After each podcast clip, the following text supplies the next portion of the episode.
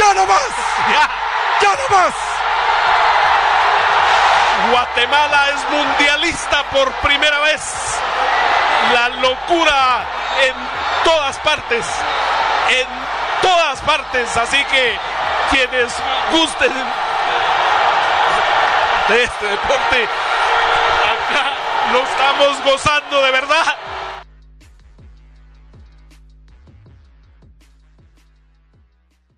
Bienvenidos a Queremos un Mundial, un podcast dedicado al fútbol de Guatemala, un pequeño país que sueña con clasificar a su primera Copa del Mundo. Para los que no me conocen, soy Luis Navarro Leiva, aunque las redes sociales me conocen como Luis Playback. Tengo 22 años y nací en Guatemala. Quizás suene un poco fuerte, pero en mi país el sufrimiento es algo del día a día. Lastimosamente tenemos muchos problemas y nuestra sociedad es golpeada año con año. Pero no conformes con eso, también nos gusta sufrir por el fútbol.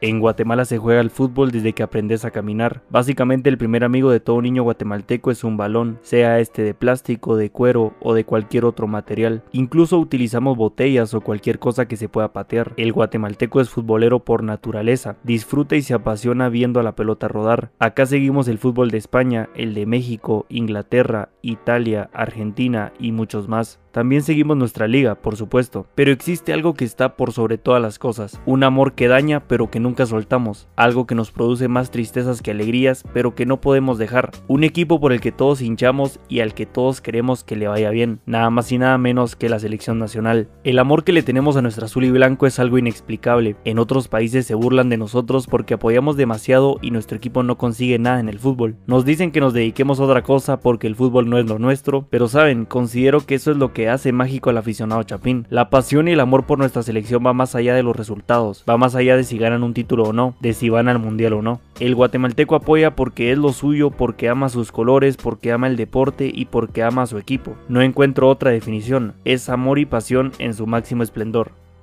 Como buen ciudadano guatemalteco soy futbolero. Acepto que hay muchas cosas más importantes en nuestra sociedad, pero el fútbol es lo que nos gusta y qué podemos hacer con eso. Durante mi vida he presenciado momentos difíciles para el fútbol de Guatemala y eso que no estoy tan grande. Pero seguramente lo mismo le ha tocado vivir a mi papá, a mi abuelo y a todos mis antepasados. Apoyar a la selección de Guatemala pareciera ser sinónimo de sufrir. A manera de broma muchos dicen, no me bastó con ser guatemalteco, también tenía que gustarme el fútbol.